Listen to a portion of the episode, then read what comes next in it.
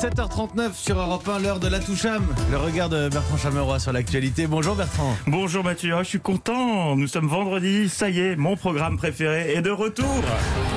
De la trahison, des clans, une compétition sans merci pour décrocher un totem, des candidats qui cette année plus que jamais se battent comme des chiens tout en tentant de comprendre des règles loin d'être limpides. C'est ce soir, la 46e cérémonie des Césars.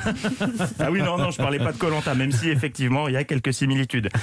Une édition présentée cette année par Marina Foïs depuis l'Olympia et pandémie oblige, Sophie Echen le disait, seuls les nommés, remettants et personnalités honorées seront admis dans la salle. La ministre de la Culture est donc dispensée de cérémonie. Très bonne nouvelle pour Roselyne Bachelot. Il paraît que le ouf de soulagement qu'elle a poussé s'est fait entendre jusqu'à Wellington.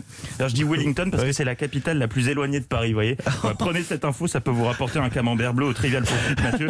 C'est toujours ça de prix. Bref, euh, je disais donc, quelle année pour le cinéma. Spoiler alerte, sans surprise, le César du meilleur scénario original sera attribué à...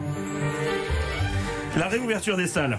Quelle intrigue ah, on voit pas les rebondissements arriver. Les scénaristes non plus, ceci dit, puisqu'ils découvrent l'histoire en même temps qu'ils l'écrivent, euh, les yeux fermés. 226 jours de fermeture en cumulé sur un an, 127 d'affilée depuis le 28 octobre, l'entracte le plus long, 300 films qui n'ont pas pu être montrés au public, des clauses de revoyeur à l'appel et en deux semaines, deux réunions avec le ministère de la Culture reportées. J'espère juste qu'ils vont pas nous pondre une suite. Et, euh, tiens, hier, j'ai fait du tri dans mes DVD. Oui, on s'occupe comme on peut les soirs de couvre-feu. Et j'ai retrouvé plein plein de films. Et je me suis aperçu qu'avec des titres de films et uniquement des titres de films, 56 en tout, on pouvait écrire une lettre du cinéma adressée à la ministre de la Culture. La couleur des sentiments pour The Artist Doute. Vivre le mépris, l'attente, promesse. Retour à la vie demain Le jour d'après bon, On peut toujours rêver. Oui, mais 28 jours plus tard, le coup près. Circuler, y a rien à voir. 28 semaines plus tard, circuler, y a rien à voir. Un jour sans fin. L'histoire sans fin. Wow. Sueur froide. Léon, Jules, les Jim, Vincent, François, Paul et les autres à bout de souffle. La bonne année. Du silence et des ombres. La haine. Raison et sentiment d'être là, seul au monde avec le grand restaurant.